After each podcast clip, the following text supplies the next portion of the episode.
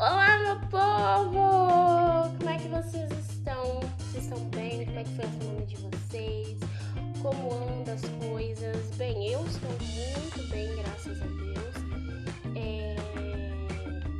Feliz, como sempre eu falo pra vocês, o podcast tá crescendo, isso me deixa feliz. É... Voltei pro Instagram, não sei se já havia comentado pra vocês aqui pro Instagram, arroba Barreto, com dois T's. E no Twitter, Ágil Barreto com dois T's. Então, se vocês quiserem falar comigo me conhecerem mais, é só me seguirem nas redes sociais, tá bom? É, nas quinta-feira, nas quintas eu vou trazer lives lá no meu Instagram, então se você estiver interessado é só ir lá. Também no IDTV eu vou trazer resenha de algumas séries interessantes que valem a pena a gente aí conversar, enfim. Então eu já tô convidando vocês para conhecerem outros conteúdos que eu produzo nas outras redes sociais, tá bom? Bom, hoje vocês devem ter visto pelo título, né? Eu vou falar sobre uma figura extremamente conhecida no mundo LGBT, uma mulher que rompeu muitas barreiras, é, conseguiu ser extremamente famosa, conhecida, ter um público, né? Enfim, vou falar sobre Roberta Close para vocês. Bom, bora, bora começar?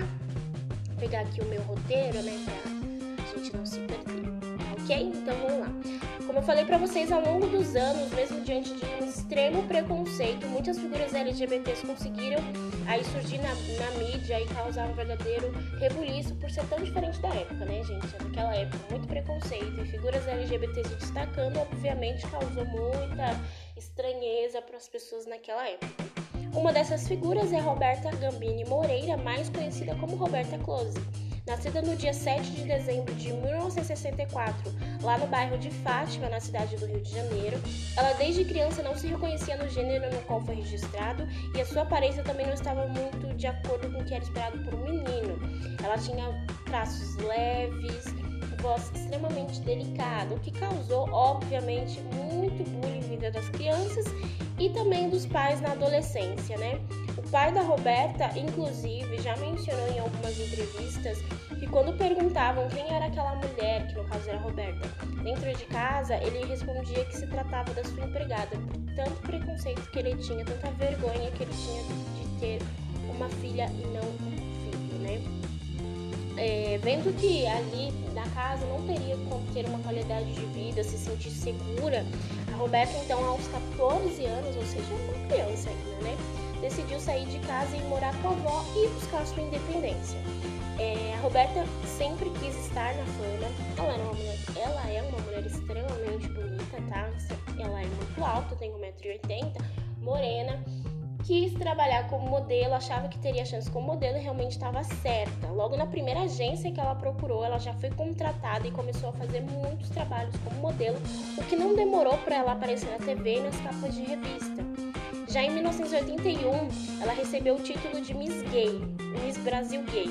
E em 1984 foi vedete do Carnaval Carioca, o que fez que ela ainda fosse mais chamada para aparições da TV e na mídia como um todo. Em maio de 1984 aconteceu seu maior auge, que foi estampar a revista, a revista Playboy. Quem lembra, a revista Playboy era tipo o auge de você aparecer, o auge da fama e tudo mais, quando as revistas ainda eram extremamente vendidas, com o título, né? Incrível. As fotos revelam porque Roberta Close confunde tanta gente. Mas nas fotos que foram tiradas só mostrou o seio da artista, não revelou a genitália porque ela ainda não havia passado pela, pela cirurgia de redesignação sexual. Então eles não mostraram isso, só os seios e toda a feminilidade da Roberta.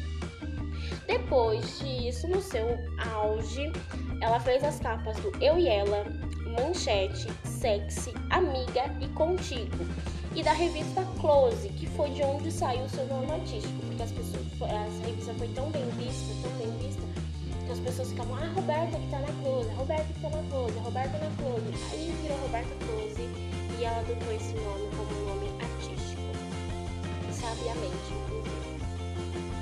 É, em 1989, depois de muito sucesso e tudo mais, e após passar por inúmeros psiquiatras e psicólogos, é, ela conseguiu fazer aí, conseguiu autorização para fazer a cirurgia de redesignação sexual.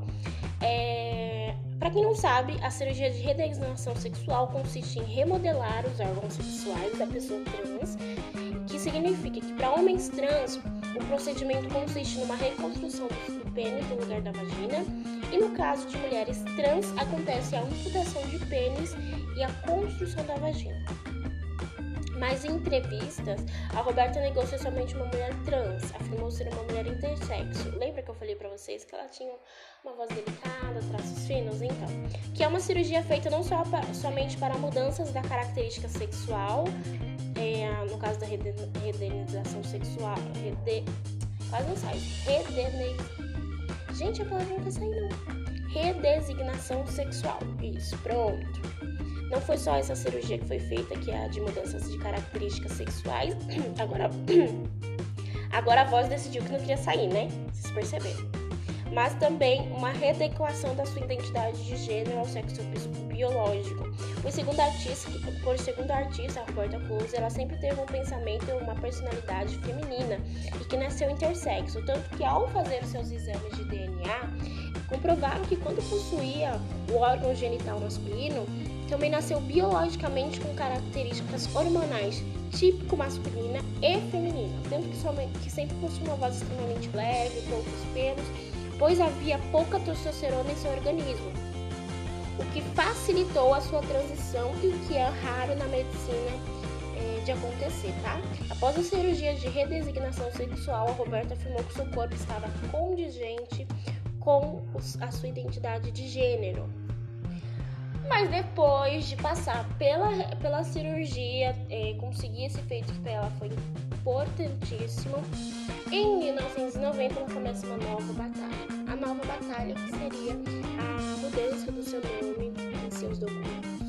A primeira tentativa foi negada, a segunda foi aprovada a princípio, mas negada é, é, posteriormente foi negada, o que ela ficou anos, gente, mas anos, anos, anos, e ela ia nos programas, tem muitos vídeos na internet mostrando ela indo nos programas, é, falando sobre o assunto, e, e mesmo com tanta.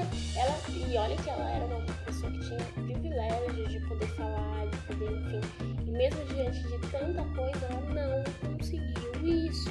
Só depois de 15 anos. Então ela entrou em 1990 e só terminou a batalha dela em 2005. Mesmo assim, ela tinha medo de que em algum momento ela não conseguisse. É, ela, ela, conseguiu, né? E depois ela, ela, ficou com medo de que negassem de novo, como aconteceu. Mas ela conseguiu ter a certidão de nascimento emitida, depois a certidão de nascimento emitida com o sexo feminino, com o nome feminino, enfim. Ela conseguiu fazer a retirada de outros documentos, RG, CNH, enfim. E aí conseguiu se casar, conseguiu ir pra Suíça, como, como eu vou explicar pra vocês daqui a pouco? Então, desde os anos desde os anos 80, ela tinha já uma união estável, ela namorava uma pessoa, um empresário suíço muito importante.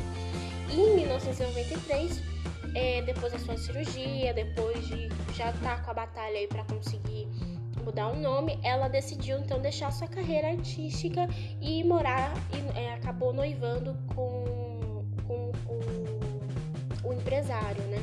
Decidiu morar em Zurique, na Suíça.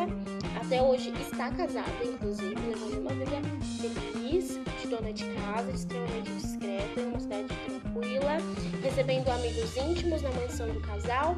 A modelo, a Roberta, ela é poliglota, então ela fala francês, italiano, inglês, alemão, Roberta passa a maior parte do seu tempo cuidando da sua beleza, viajando com o marido pela Europa, onde é bastante conhecida e assídua das, e frequentadora das rodas de, da alta sociedade europeia. Ainda chama atenção pela sua beleza, pelo seu glamour, pela sua elegância.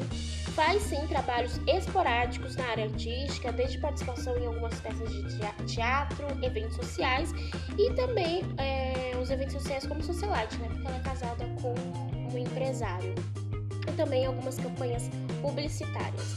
Em 1998, a Lucia Rito lançou uma biografia intitulada Muito Prazer, Roberta Close, onde conta toda a história de Roberta Close. Foi um, um marco também, ela tem um livro escrito para ela, tá? Então essa é a história de Roberta Close. Eu falei para vocês é, que eu iria trazer várias é, de figuras aqui LGBTs para a gente poder conversar, conhecer essas figuras LGBTs. É um quadro que eu tenho, eu já tenho da Pablo Vittar, então se você não viu, pode ver. É, enfim, tá bom?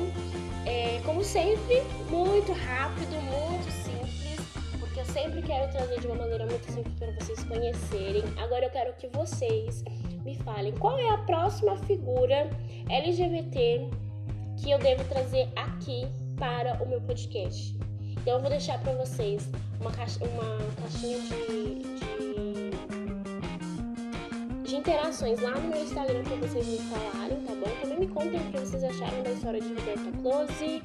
Enfim, e até semana que vem. Eu espero que vocês passem uma semana tranquila, uma semana muito boa. E até segunda-feira que vem, 6h30 da tarde, eu espero vocês aqui, tá bom? Beijos, adoro vocês!